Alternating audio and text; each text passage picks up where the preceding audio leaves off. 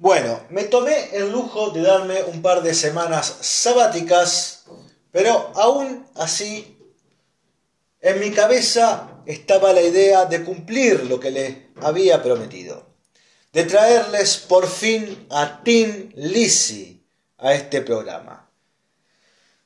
Sería hermoso hacer un Tim Lizzy para enfermitos mentales, porque hay mucho para hablar de esta banda, esta hermosa banda. Para mí esta es una de las bandas que más le ha dado al género del rock en sí. Pero siguiendo la línea de los Oíd Mortales, porque estoy disfrutando mucho hacer reseñas de disco, hoy decido traerles el noveno álbum de Tin Lizzy. Hoy, en este Oíd Mortales, el disco sagrado, vamos a hablar de Black Rose a Rock Legend. Les aviso, hace frío, llovió, hay mucho viento, esos ruidos que escuchan son las ventanas agitándose. Voy a toser de vez en cuando, pero espero que eso no les arruine la experiencia de escuchar semejante obra que arranca de esta forma. Y si se les arruina, bueno hermano, ¿qué se le puede hacer? Estoy en Sudamérica.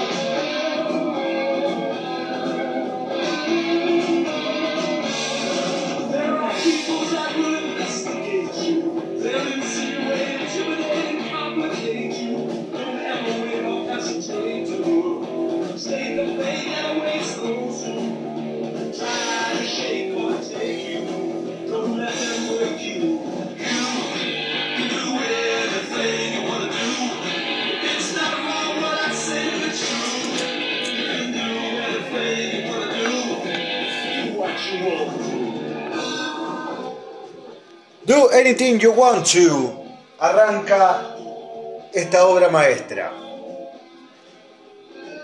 Y vemos que Tim Lizzy, primero que nada, nos da lo que esperamos de Tim Lizzy. Guitarras aguerridas, Lionel al frente, un bajo demoledor. Pero también nos empieza a dar bastantes pinceladas pop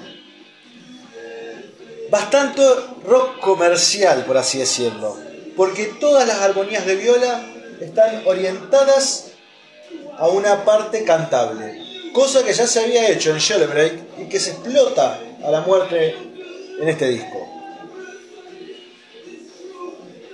La historia de Black Rose es la siguiente. La segunda parte de la década del 70 había tratado bastante bien a Tim Lizzy. Break era un disco muy bueno y los había puesto en alza. Se necesitaba patear el tablero y sacar una bomba atómica. Lamentablemente, como toda banda que no era hipermasiva, los problemas no faltan. Brian Robertson andaba pelotudeando por demás. ¿Pelotudeando en qué sentido? En que Leynot ya no se lo bancó más y decidió pegarle un boleo en el orto. Al parecer, al querido Brian le encanta no estar conforme con lo que toca y siempre decide agregar cosas. Por lo menos eso es lo que se dice por boca de la gente que daba vueltas en ese momento por el mundo Lizzy cosa que años más tarde confirmaría Motorhead. Brian Robertson entraría a Motorhead después de su estadía en Lizzy. Después de Break vendría Bad Reputation y Brian Robertson grabaría tan poco que ni siquiera lo pondrían en la portada. Así que bueno, Downey, Goran y Lynott deciden acudir al señor Moore. Tim Lizzy le cumplía la fantasía a los fanáticos de que Gary Moore por fin toque en un disco. Ya lo habían intentado en el Live Life y le había salido como el orto. Pero esta vez íbamos a tener a Gary Moore en su máximo esplendor. Lo íbamos a tener participando en composiciones y haciendo una pareja de guitarras épica con Scott Cora.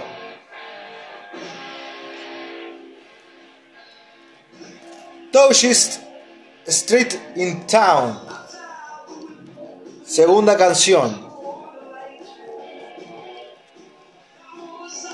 Vamos a subir un poco.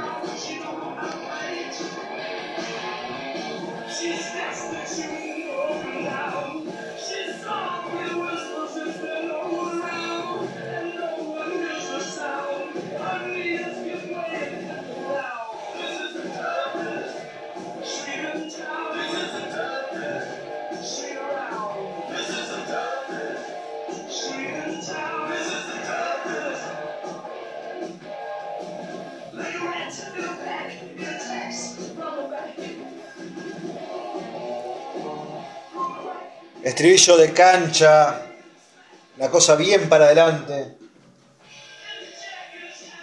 Y esos toques de hard rock en esas clavadas de guitarra. ¡Chan! Ah. Mi tema favorito de este disco, sin lugar a duda. Sigamos un poco con el tema de la historia. De la producción de este disco se encargaría Tony Visconti, persona que ya había trabajado con Tim Lizzy y a su vez también trabajó con T-Rex y Bowie.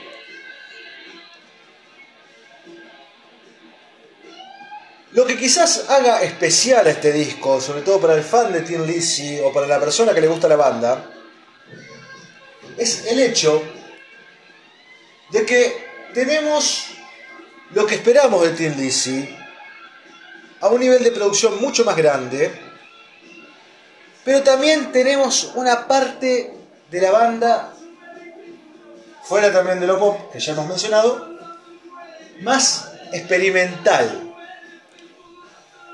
Hay mucho, eh, mejor dicho, mucha introspección en las letras. Hay que entender algo. Todo gran disco de la historia lo grabaron los Yonkis. Phil Lynott estaba del orto. Y en muchas canciones hace alusión a su problema con la heroína. Y Scott Goran al parecer también andaba medio, medio. Pero aún así se ve que a la hora de grabar se pusieron las pilas. Y fue así como en el año 1979, en un abril del año 1979, las bateas tendrían el honor de tener un Black Rose en esos espacios.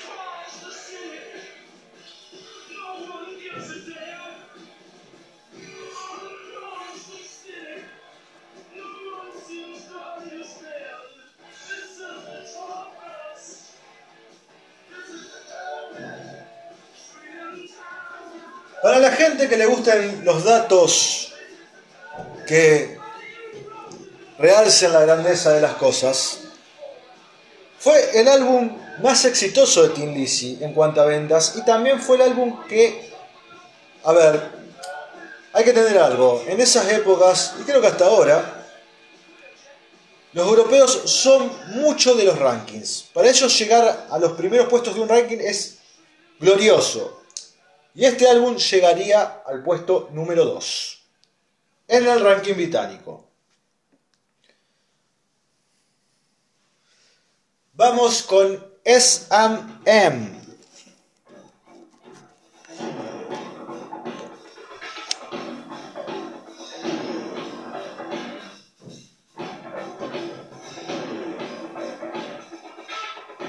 Lynott es una persona bastante rockera para todo lo que hace. No importa con qué género esté coqueteando. Porque acá vemos una intención más funk. Pero tenemos un bajo el cual parece que está pasado por flangers.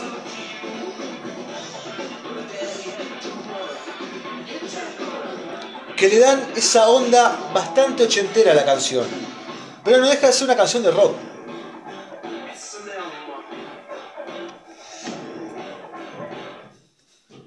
Y acá voy a ser un poco hijo de puta.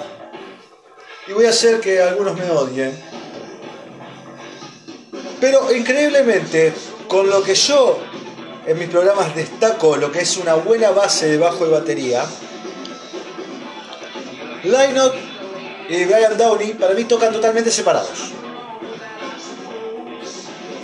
Se notan los dos por su lado. El bajo para mí no cumple la, la función de una base. Va mucho más al frente.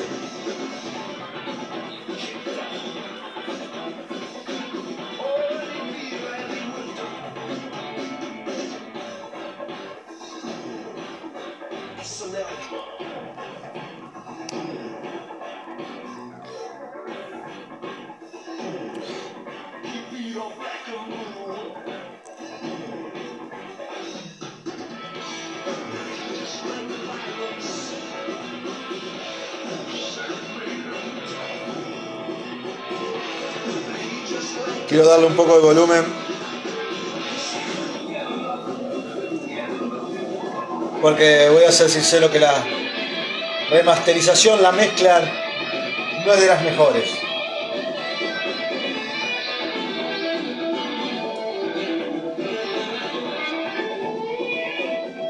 Demasiado.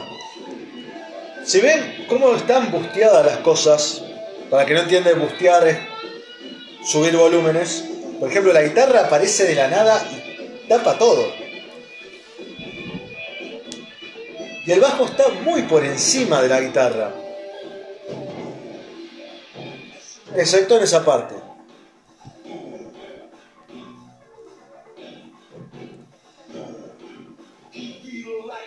Si bien el mundo de Tim Lizzy estaba contento por la llegada de Moore, Moore, después de la grabación de este disco, creo que con mucho tocarían uno o dos recitales. Después fue reemplazado. Ahí me falla un poco la memoria, no sé si es John Sykes el que lo reemplaza, porque Tim Lizzy giraba con muchos violeros diferentes. No sé si en estudio lo reemplaza John Sykes o por gira lo reemplaza otro por, por divino tiempo. Si se ponen a ver los recitales de Tim Lizzy, van a ver que nunca hay dos violeros iguales. Siempre es Scott Goran y otro. Incluso Scott Goran no es original total de Lizzy.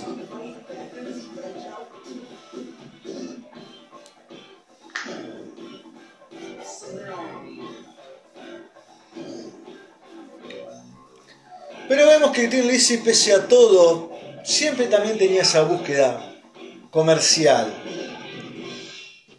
Esta canción tranquilamente la podrías haber puesto en un boliche británico. Arranca un temón. Waiting for an alibi.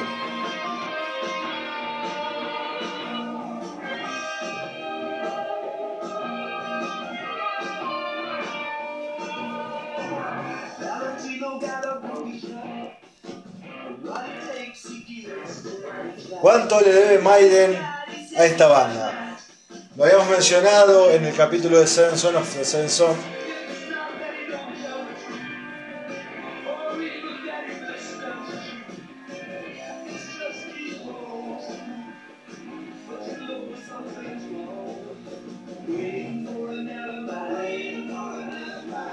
Voy a destacar algo. Si yo escucho a Shellbreak, por ejemplo, que tiene muchas de estas cosas, y pongo Black Rose, o alguno de esos discos también de T. donde se hacen muy presentes estas armonías de violas, me es muy difícil diferenciar. Para mí es el mismo violero siempre. O sea, podemos tener la pareja de Robertson con Scott Goran, Sykes con Scott o Moore con Scott. Es muy impresionante cómo tocan muy parecido los tres.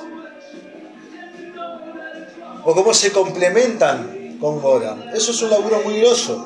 No es obviamente para desmerecerlos, pero es algo que sinceramente está bueno porque no te hace extrañar a otro. Lo que destaca de Gary Moore en este disco, yo creo que para entender más que nada este disco, para entender que Gary Moore está acá, hay que escuchar eh, Back in the que es un disco muy parecido de Gary Moore a este. Y sinceramente, digamos, tiene mucho de eso. Eh, pero lo que se destaca, y por eso digo, podemos ir a esa conversación con ese disco de Gary Moore, son esos dejos medidos que hay.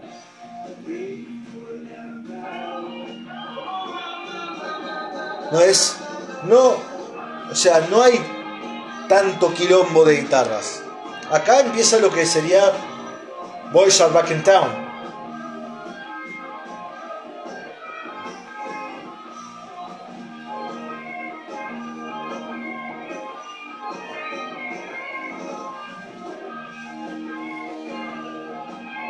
Pero vemos que durante los versos y eso, es como que se van metiendo las violas de a poco.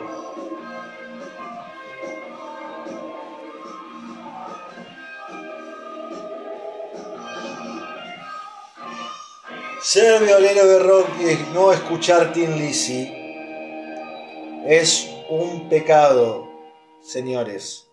Es un pecado.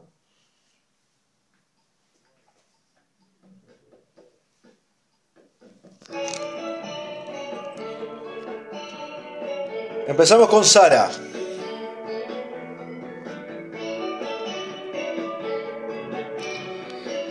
Esta canción en teoría fue dedicada a la hija de Phil Lynott.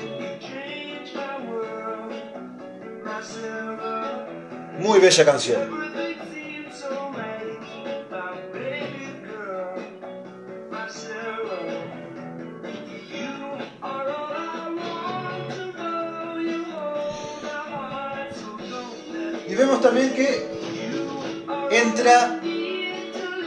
Otra influencia.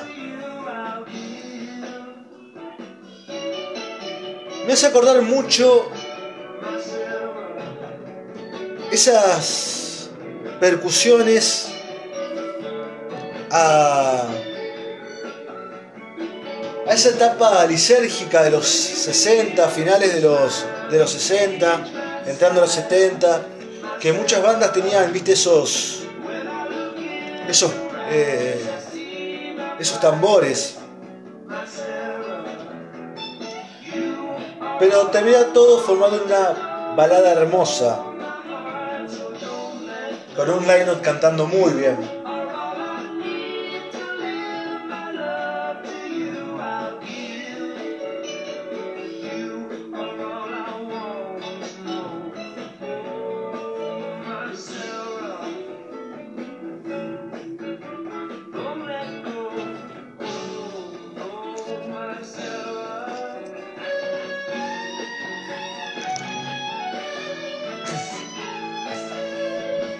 Cambia completamente.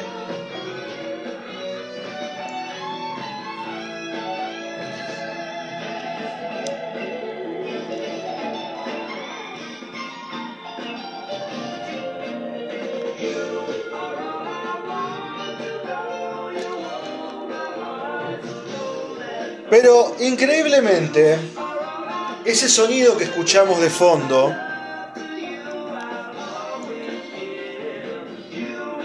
que parece como una violita armonizada, es un arpa. Este disco también incluyó arpas.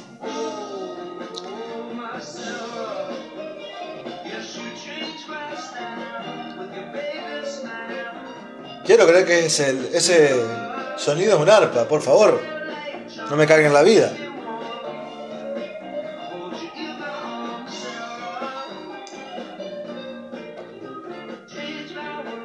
No lo hagas, no lo hagas. Sí, bueno, lo voy a hacer. Después escuché esto en Waiting on a Friend de los Stones. Siempre termino dando los Rolling Stones. Bueno, hoy cumplió 61 años, así que. Pero ojo, esto fue anterior, por lo que tengo entendido.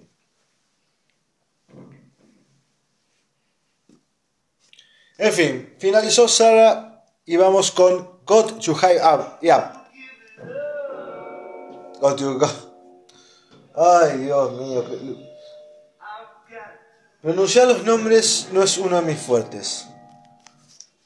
Got to give it up. Ahí está. Y empieza el lado blusero de Tim Lizzy. Y sobre todo de Gary Moore. ¿Cuántos años tuvimos a Gary Moore robando con el blues? Y voy a tomarme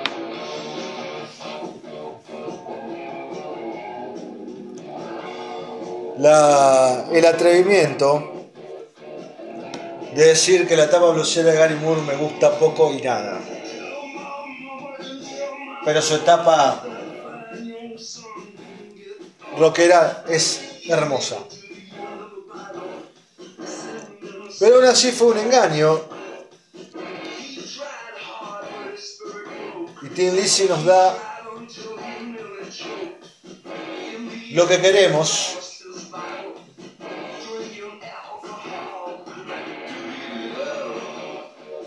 Mucho más oscuro. Temazo.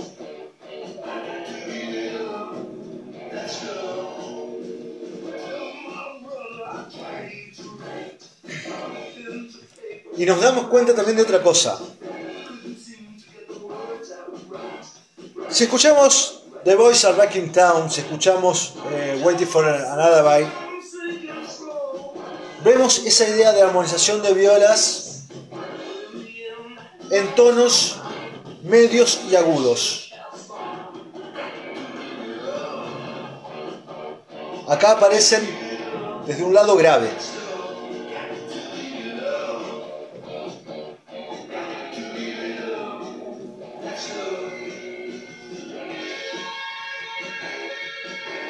Bueno, esto es otra cosa que quiero destacar. La batería es algo raro. Es algo raro. Sinceramente, no, no me termino de sorprender con la batería. Muchos críticos de este disco toman a Brian Downey como un batero es espectacular. Y yo no creo que sea malo. Pero creo que, como dije antes, toca muy por su lado.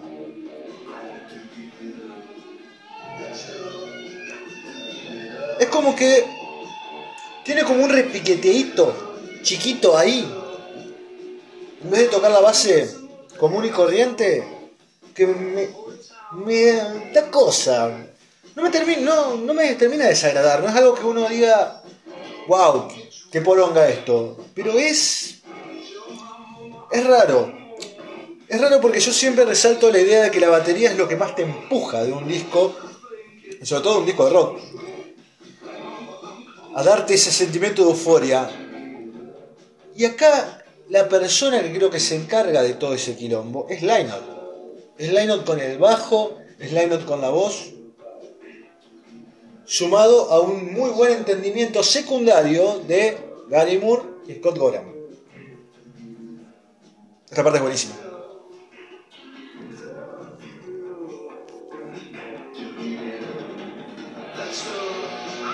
Las guitarras quedan totalmente de fondo.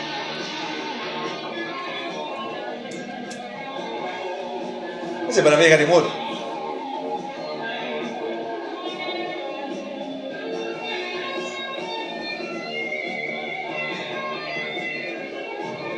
Pero no equivocarme. Pero son esas estiradas de Gary Moore. Corte de Parisian Waltz.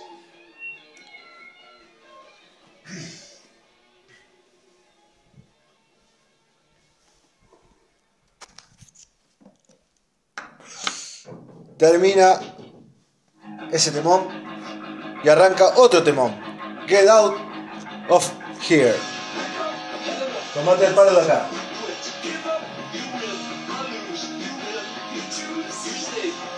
Otra vez el bajo con el flange.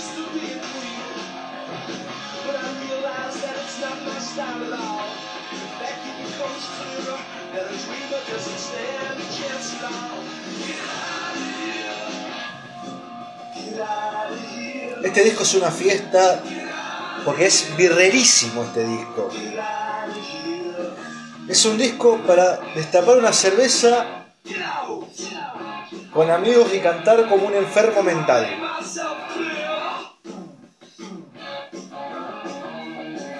Son irlandeses que no van a saber, digamos, de cerveza. Que no van a saber de alcohol.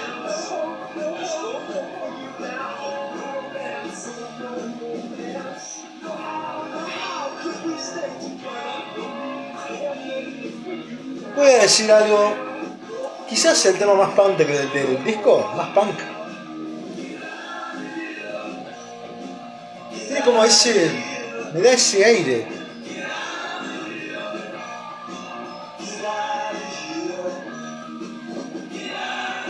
Me da un aire ramonero. Y Clash también.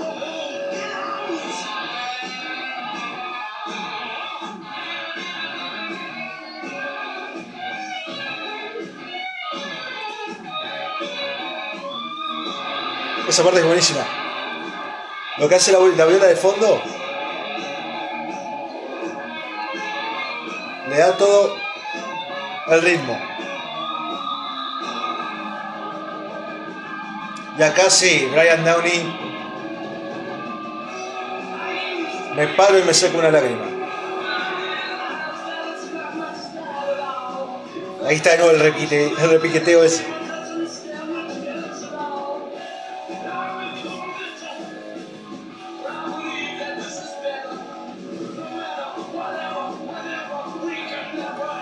Qué gran cantante que era Phil Lynott. Pero era buen cantante no solo por la voz o por la forma de cantar. Va, sí por la forma de cantar, pero vamos a decirlo de otra forma, la forma de interpretar. La canción viene al palo y él se saca la voz. La canción baja y él baja los tonos, maneja la dinámica.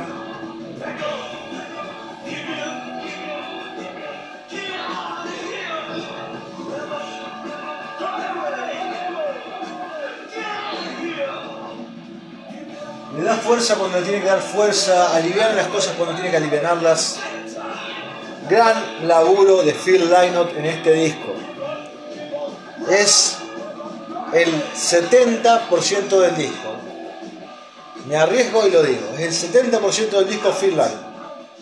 Bajo, voz, dirección total. Lo que sé es es genial porque las canciones terminan y hay como un, un espacio muy grande. Detalles pelotudos que no le importan a nadie. With love.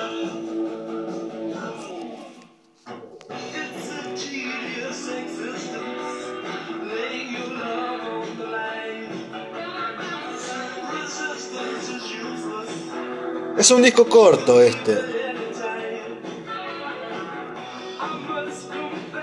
Estamos en la penúltima canción.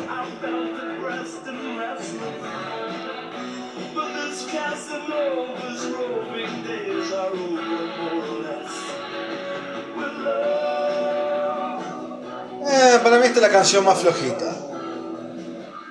O una de las más flojas.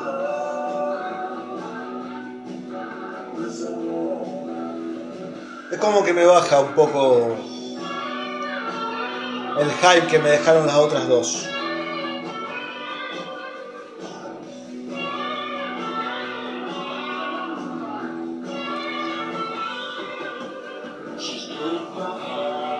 Yo creo que este es un disco que está muy bien armado. Porque tiene esas partes como Sara que nos dan una parte baladesca, una parte linda. después la pone a muerte con la canción Got to Give It Out, un tema oscuro, después nos da ese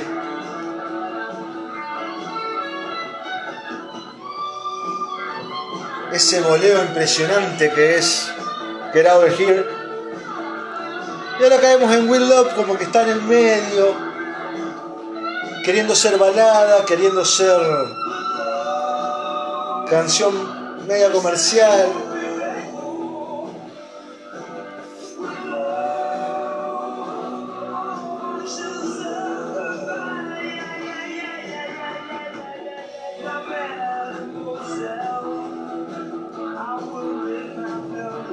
Pero yo creo que también son,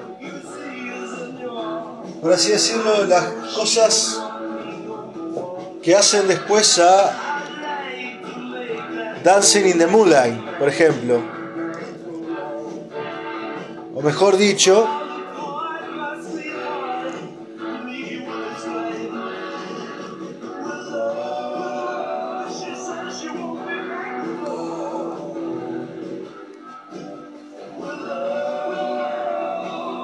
mejor dicho sería que Dancing in the Moonlight hizo después que apareciera en Tin Lizzy. Esta cuestión más ambiental. Canciones de noche, son canciones muy nocheras. digamos.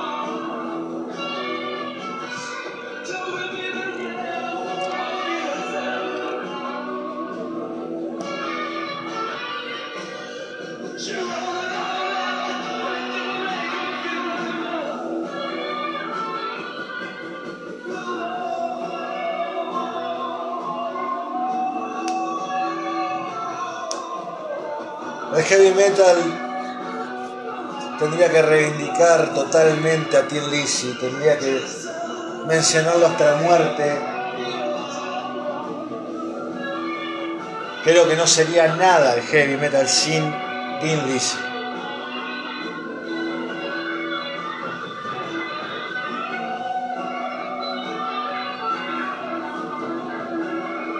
Sobre todo desde el 80.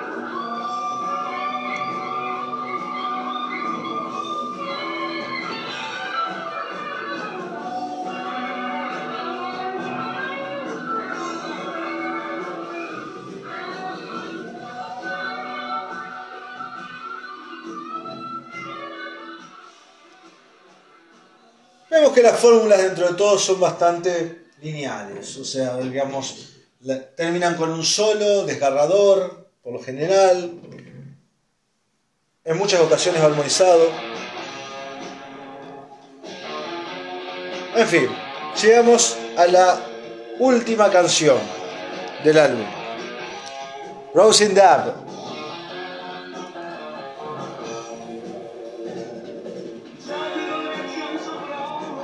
A ver. Me encantaría pasar por la tumba de Phil Lynott para matarme la duda de si en su tumba está escrito aguante Irlanda y chúpenme bien la verga todos los demás países porque sinceramente sería algo que se cansó de hacer Phil Lynott, es decir que era irlandés en las canciones o meter cosas del folclore irlandés en las canciones.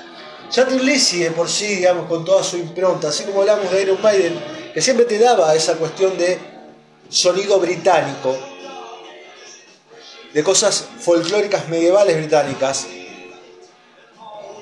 dentro de sus canciones, por más de que sean canciones de rock, Tim Lizzy hace lo mismo, pero trasladándolo a Irlanda.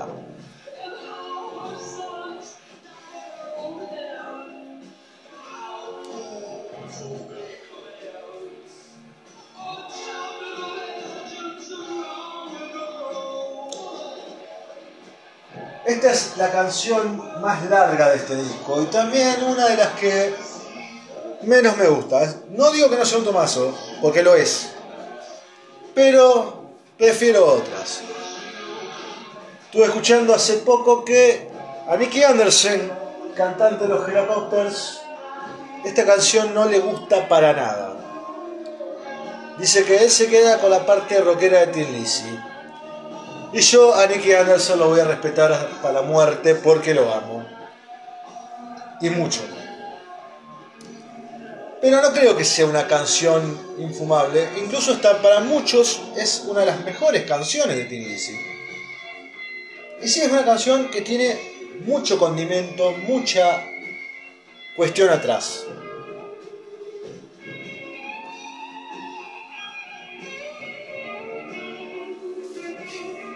Son canciones que tranquilamente le podrías poner la letra de un himno y funcionaría.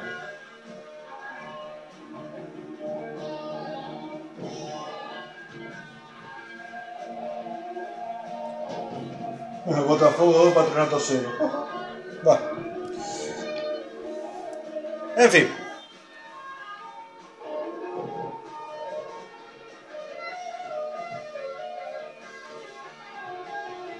Acá empezamos con la lección de historia.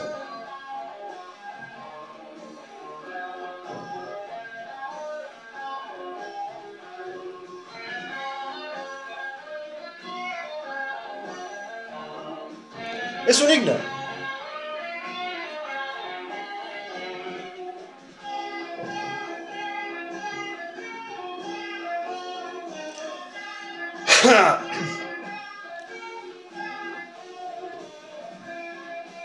Si se ponen a buscar en YouTube los recitales de Tim Lizzy, me sorprende muchísimo que siendo el álbum más exitoso de ellos hayan tocado tan pocas canciones de este disco.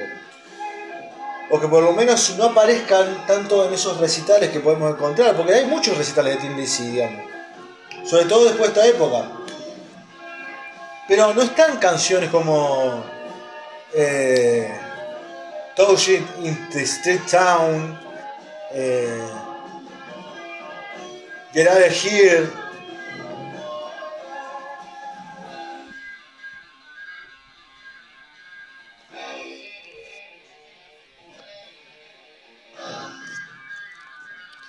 Y acá la cosa se volvió Zeppelin.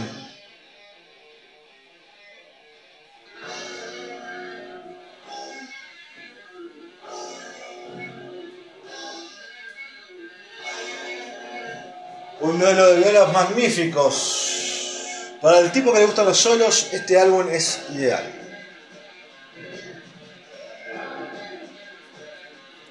Y estas partes que te dan ganas de secuestrar a un duende y hacerlo bailar arriba de tu mesita de luz.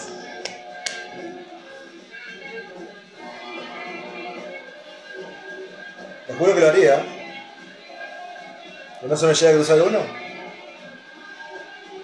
Que le voy a poner este tema 45 veces que baile.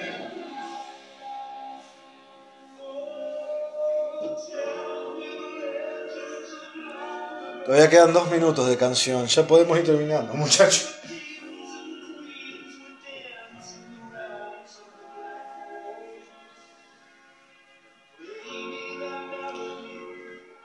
Otra cosa que voy a agregar sobre esta canción es que acá sí siento que Ryan Downey funciona muy bien. Es algo curioso lo de Downey, es como que por momentos funciona de una manera espectacular y por momentos te deja un poco en jaque. Pero voy a insistir con esto para darle la derecha a Tim Lizzy. Para mí la batería en esta banda es algo menor. Hay mucho condimento de cuerdas como para saborear, digamos, lo que hacen las percusiones. Y además de que me estoy dando cuenta, escuchando el disco, prestando la atención, que el audio de batería, el audio, no hablo de lo que toca Brian Downey, sino el sonido que uno puede escuchar cuando pone este disco, es como bastante medido. No pasa nunca al frente, se diluye mucho entre los instrumentos. Como le digo, no forma una, una base arrolladora. Cuando hablo de que este disco tiene una mezcla muy rara, hasta diría una mezcla que no es de mi total aprecio, me sorprende los cambios de volúmenes tan eh, marcados. Generalmente cuando uno escucha un disco, por un momento aparece la. Aparece la guitarra, digamos, por un lado, pero va apareciendo y uno todavía tiene la marca de la otra guitarra atrás o de la base entre bajo y batería. Ni hablar cuando estamos, hay una voz encima. Acá es como que se le da el espacio a través del volumen. Pero bueno, llegamos al final de Black Rose, señores. Conclusión. ¿Qué puntaje le podemos dar a Black Rose? Yo le voy a dar un 8.5. Me parece un disco bellísimo, me parece una obra genial, me parece lo mejor que ha hecho Tim Lizzy en su historia. Me parece algo, sinceramente, que no puede faltar en la discografía de un rockero y sobre todo de una persona que le gusta el rock duro, potente. Pero ¿qué pasa? A ver, la mezcla me hace mucho ruido, me hace mucho ruido. Y es el álbum que mejor está ecualizado de Tim Lizzy, el que mejor suena. Pero bueno, es algo que desde mi percepción de persona que sabe hacer un do, o un re o un mi, puedo distinguir. O sea, y sinceramente eso es lo que no me deja darle un 10. Además de que tenemos canciones espectaculares, canciones que son una patada total, y por momentos aparecen esos temas que como que te adensan el disco, te lo hacen, digamos, un poco más pesadito de lo que el disco realmente no pudo ser. O sea, es como decir esas cuestiones innecesarias que están. Así que, bueno, el 8.5 para mí le va como piña a este discazo. Canciones favoritas, Touch in the Street, in the, ah. in the Street Town es la canción que más me gusta, es la segunda canción, es un temazo. Quiero elegir temón. Eh, Go to Give It Out, temazo. Waiting for Alibi, temazo. El primer tema, eh, Do Anything You Want To, terribles. Sara también una canción espectacular. Las canciones que no me gustan y que me hacen bajarle mucho punto a este, a este álbum son With Love y Rosing Dove. Que no, como dije antes, no me parece una mala canción, pero me parece que es muy larga el pedo. Igual a ver, yo lo estoy diciendo cuando en realidad también sé que fue siempre la búsqueda de Tim Lizzy dejar algo de sus raíces irlandesas, de su folclore dentro de sus discos pese a todo. Es una apuesta genial. Y además que las canciones tienen momentos espectaculares, pero meterlos en 7 minutos se te puede hacer denso. No es como el caso de Maiden. A ver, ¿qué tan recomendable es? Repito de nuevo, si escuchás hard rock, si te gusta el heavy metal, si tocas la guitarra, este disco no te puede faltar nunca. Este disco tiene que estar, lo tenés que escuchar aunque sea una vez. Después puedes decir que te guste o no, y si no te gusta, sos un terrible hijo de puta porque no tiene sentido que no te guste. Ahora, eso sí, no es un disco que para mí haya envejecido bien.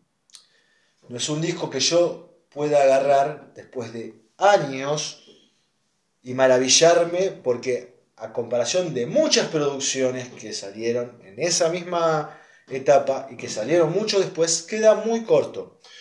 Vuelvo a resaltar lo del audio, el audio lo deja corto. Y para mí no es un disco que se le pueda recomendar a cualquiera. No es un disco que haga a la gente entrar a Teen Y Para mí ese disco es más Shellybreak. Break tiene como algo más encantador. Porque además con canciones como The Boys Are Back in Town, que es un temón increíble. Canciones como esas, que después se ve el intento en Waiting for an Alive, Waiting for an Alibi, se ven, digamos, esos intentos como hacer un, un eh, Boys Are Back in Town 2, porque son tan largos los nombres de Tim Lizzy. Eh, se ve que es un segundo intento, no tienen el encanto que tienen esas canciones como Break o como The Boys Are Back in Town. Em, pero aún así, digamos, qué sé yo. Me encantaría que sea un disco que lo escuche una persona totalmente ajena al rock y me diga que es un discazo, que le guste. Así que bueno amigos, esa es la conclusión. Sinceramente me hice un quilombo bárbaro, digamos, y al final terminé con más contradicciones que certezas. Pero bueno, quería destacar este álbum, quería hablar de esta maravilla, porque pese a toda la crítica que se le pueda hacer, no deja de ser una maravilla. Digamos, es un álbum que a mí me, encantó desde el primer momento que lo escuché. Venía escuchando mucho Tim Lizzy y no había llegado todavía este álbum. Porque me pasaba lo siguiente. Yo agarraba y decía, uy, qué buena dupla de violas. Ponía el álbum. Oh, bueno, genial, son dos. Después cuando decía, uy, acá están los mismos, no, tenía que volver a buscar de nuevo. Yo siempre me guío mucho, por lo que escucho, de agarrar, ponerme a ver eh, quiénes grabaron, quiénes son la banda. Y bueno, digamos, eh, y siempre trato de ir hilando por ahí, eh, digamos, hasta después caer de la nada en otro álbum. Pero cuando caí en Black Rose me di cuenta qué es lo que me encantaba de Gary Moore, qué es lo que me gusta de Tim Lizzy. Y sobre todo que para mí, pese a todo, son temones. Así que bueno amigos, se terminó este programa. Sinceramente, les deseo a todos una hermosa noche. Hace frío, digamos. Hace frío, Esperemos que el fin de un poco mejore. No, no quiero caer en esos clichés de Vortex. Em, a lo que sí, que se vendrá más tarde. Estoy pensando en salir un poco de la sección del, del Inmortales. Eh, va a volver el Valorando A para reivindicar alguna que otra banda. Creo que ya tengo la banda que, va a ser la siguiente. Va a volver eso y vamos a ver también de qué hablamos, pero obviamente va a seguir también los Inmortales. Eh, seguramente quizás eh, entremos en algo nacional, algo de mi país, algo argentino, porque es necesario hablar un poco también de eso. Muchas gracias a todos los oyentes. Ah, y les aviso, también tenemos la caja de interacción, estuve viendo el otro día, pueden hacer preguntas, pueden dejar comentarios, digamos, y por favor, no sean mala leches, digamos, esto se hace por diversión, no se busca otra cosa. Solamente aclaro, ¿viste? Porque después te agarra y tenés a 5.000 boludos diciéndote, che, no, pero se escucha de tal forma. Se hace por diversión, chicos. No va a haber presupuesto para esto, a menos que nos hagamos millonarios. Y los que nos pueden hacer millonarios son ustedes. Así que bueno, fíjense cómo resuelven eso. A todos una hermosa noche sudamericana.